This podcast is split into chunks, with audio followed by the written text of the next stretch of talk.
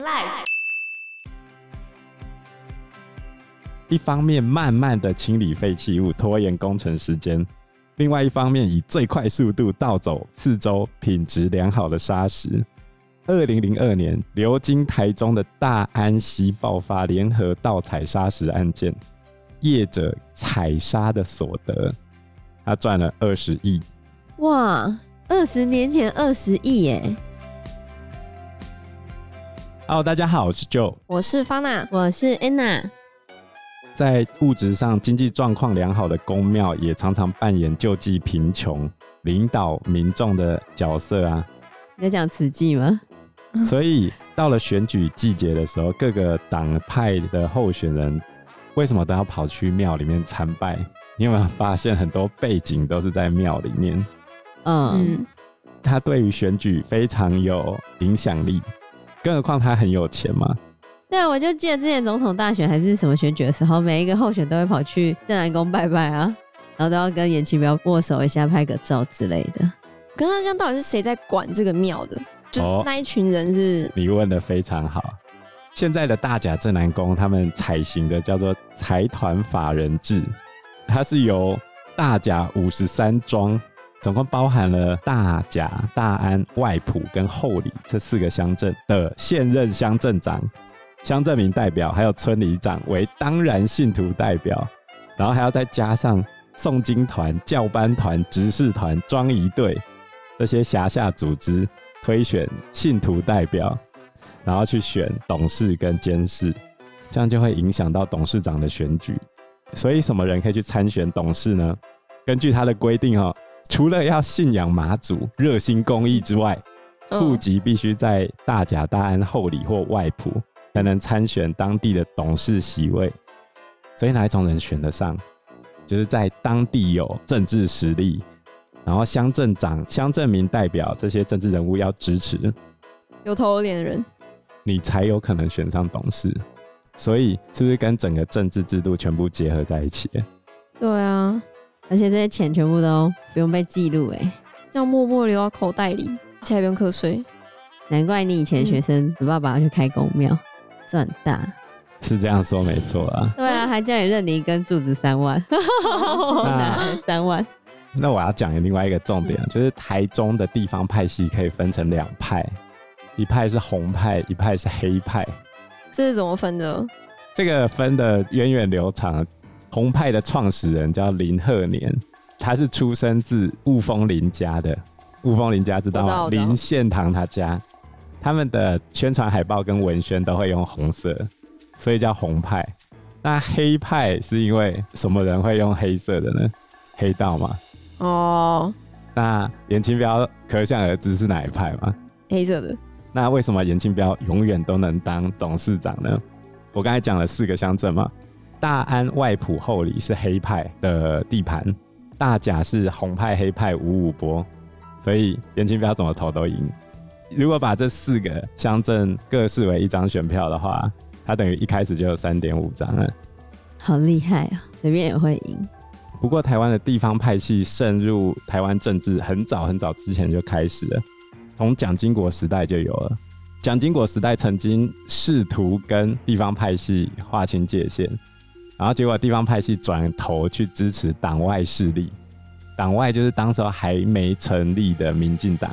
跟其他的势力，反正就游离在国民党之外的，他们转头去帮忙党外的人选举。嗯、我讲难听一点啊，就是谁能够喂饱这些地方势力，谁就会当选。这样讲会不会很悲观？有点，我们都已经这么民主了，结果还这么悲观。可是这些地方势力的确也蛮，如果有黑道在里面的话，其实也是蛮可怕的啊。我举一个例子，像农会这个关键字啊。因为农会的人数多，规模很大，而有钱，对选举的影响蛮高的。各个地方派系他们就会想要争夺农会代表、农会理事的职位，然后其中一个方法就是塞人头会员嘛。那要申请成为农会会员的先决条件，对对，要农地。那怎么办呢？我跟你讲，地方派系怎么搞？哦，去跟人家买啊，去买一块便宜的山坡地，没有人要嘛？山坡地也算农地啊。对啊，可以种茶叶，然后把它切成好几啊、哦，现成好几小块，然后就给他们啊。比如说一人一平方公尺、啊，可是它要有一定限制的大小吧？你要多大，我就给你到最低限度的那个大小啊。哦，那就分给很多人头会员持有嘛，那他们就符合资格了。这样子哦。那遇到这个状况，理论上农会干部是不是要查？嗯。可是能辨出这些人头会员的人，都是地方派系要角。哦。你查查看啊。哦。我举一个一九九七年全国农会选举的案例，这已经很久了。农会选举啊，对对，彰化方院的地方派系，他们分成两派争夺农会代表，吵到什么地步？各自找黑帮分子助阵，然后用电话恐吓，当面呛虾，还开枪哦。这么凶，不过就个农会的选举。结果在一九九七年一月三十一日，有一个候选人。他的助选员在拜票的时候，跟另一个候选人的人马产生冲突，结果这个助选员被绑架、痛殴、勒昏，然后活埋在方院乡的农田。活埋？对啊。有死吗？死了。这个事件当年叫做方院活埋案。太夸张了吧？为什么要抢的那么夸张哦？嗯。我举一个例子，这次的选举中。有一个案子，我不知道对还是错啊，我只是转述新闻啊，就是某县长候选人，他用一块农地去跟农会贷了一亿多，你认为农地有值这个价吗？没有啊，而且是可以贷到这么高的吗？有利息吗？这叫做农会超贷，那也超太多了吧？嗯、那个农地搞不好都没一千万啊，可以贷到一亿，对吧？太扯了吧！贷款不是只能贷那个东西价值的顶多七八成吗？所以你就知道为什么要经营农会了吧？哦，借钱很方便啊，而且还不用给你收利息。我不知道要不要洗啊，但是听说那个候选人很久没有还了，然后被爆料出来之后，当天下午他就拿一亿多来还了。哦，超有钱。因为那时候那个 县长候选人，他的财产申报有快两亿嘛，哦，然后他就说这很普通啊，竹北人不是大家都有个一亿八千万吗？哎呀，在那边讲一亿八千万个什么 细胞有，我们都有。然后这些地方派系啊，还有一个超级炼金术，就是挖沙石。挖沙石，挖沙石不用成本啊。挖沙石不是帮河道清淤吗？听起来好像还不错啊！哦，这是讲好听一点的说法啦。对啊，不然我们坡陡流速很急，所以常常会把很多沙石都冲到河床上面啊。那它在干季的时候把沙石挖一挖，不是刚好清淤吗？好，我现在要来解释沙石的这件事情。好，我们要把时间推回到十大建设时期。那也太久了，十大建设时期耶，民国六十年代。台湾因为十大建设，所以需要很大量的砂石。嗯，那河川堆积的砂石就是现成的天然资源，免费的哈。开采砂石的只要怪手砂石车，利益庞大。非法盗采就层出不穷嘛。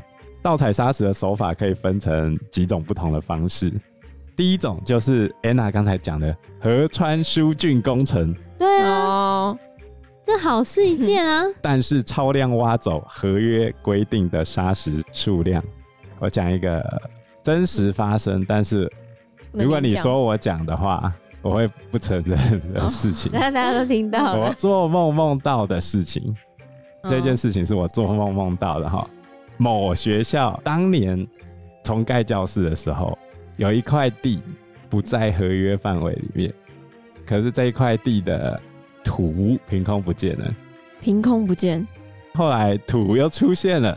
后来工友有一次要把地挖开，要种东西，发现下面竟然都是一些杂七杂八的石头碎块。理论上那就是土，怎么会出现那么多奇怪的废弃物在里面呢？土方被拿去卖掉了。梦到的，我梦到的。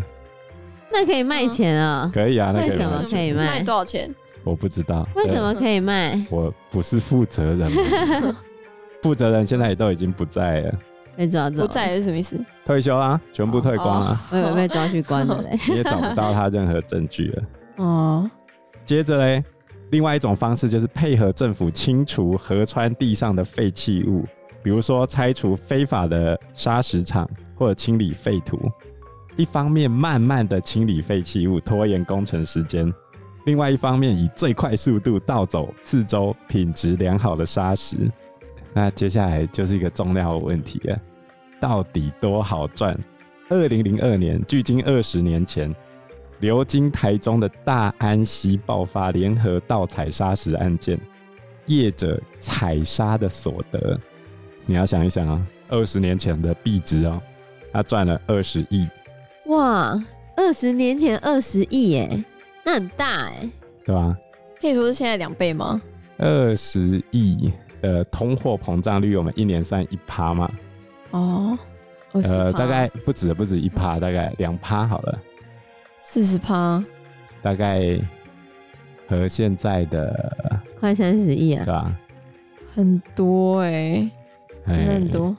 所以如果有人跟你讲，哎、欸，小姐你好，我家从事砂石业的，那你就该知道他的背景了。哦，可以考虑这样。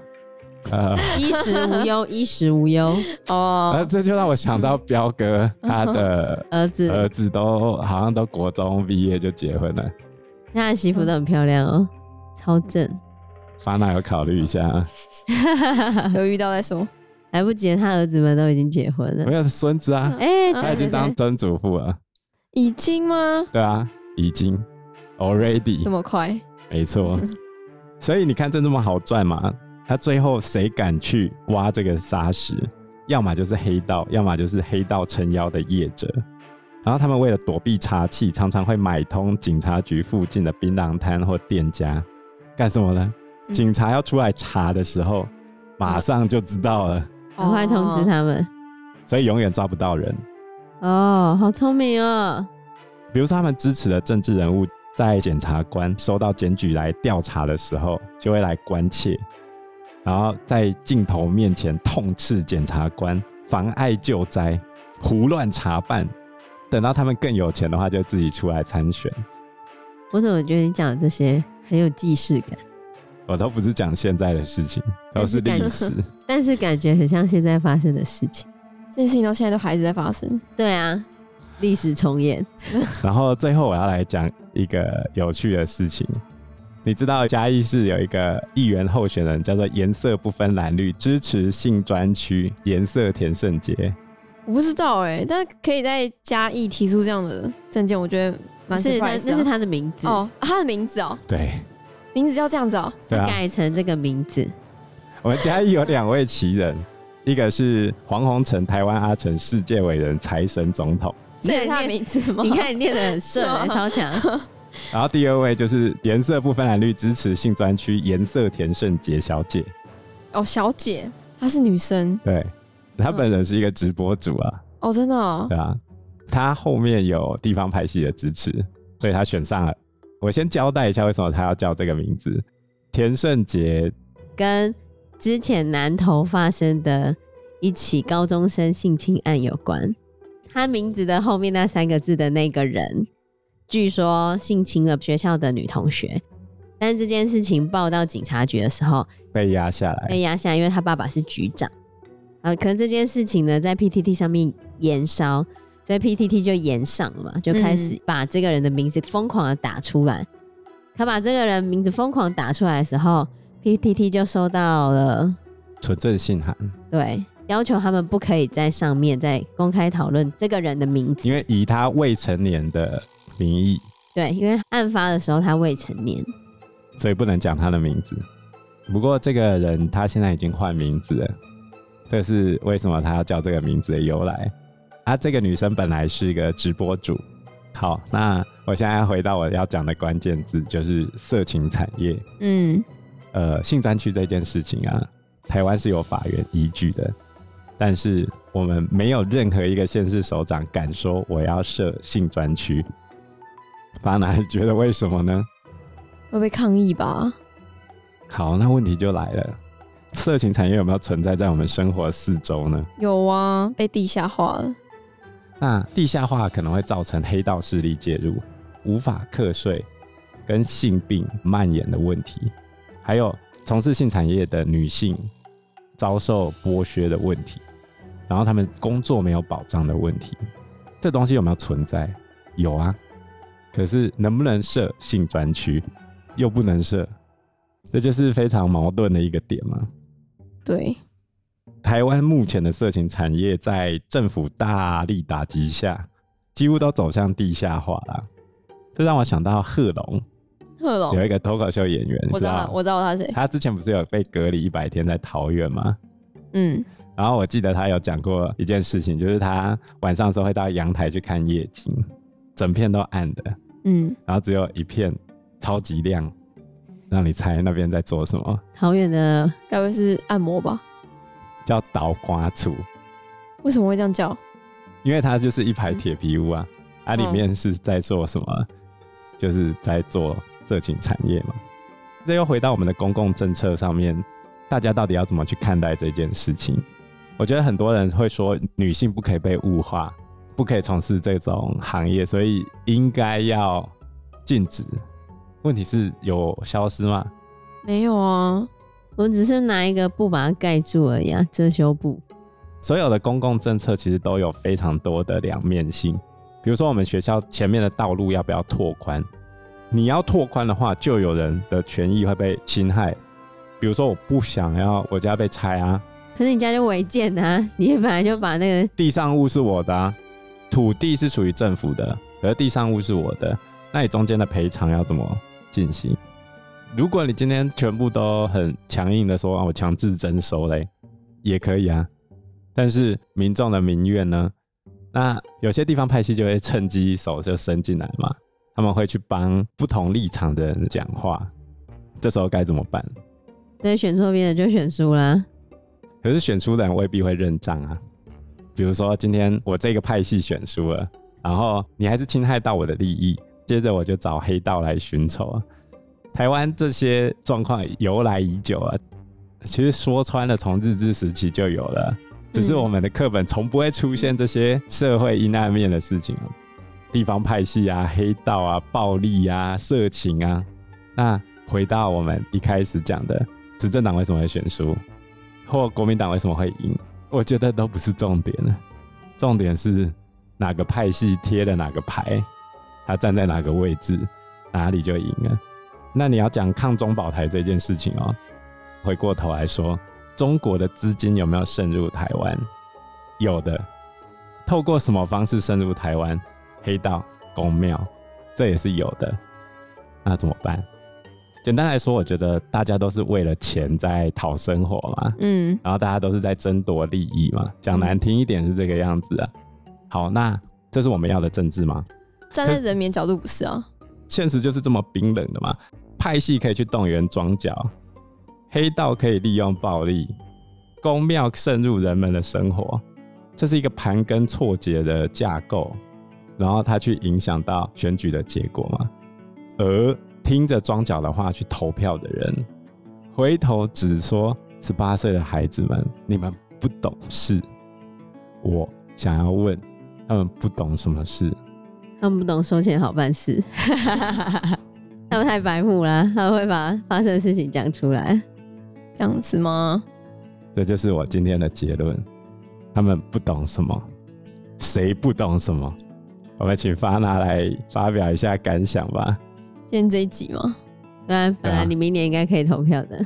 对，我也是这么想。然后我看到那个结果是没有办法投的时候，就有点无奈吧。想说怎么会这样？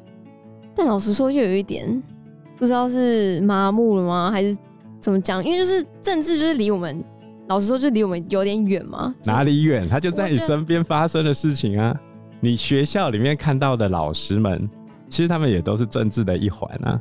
怎么说？有些老师或者是校长或者是主任，他会很明确的在自己的脸书上去表达自己的 政治立场嘛？是没错了。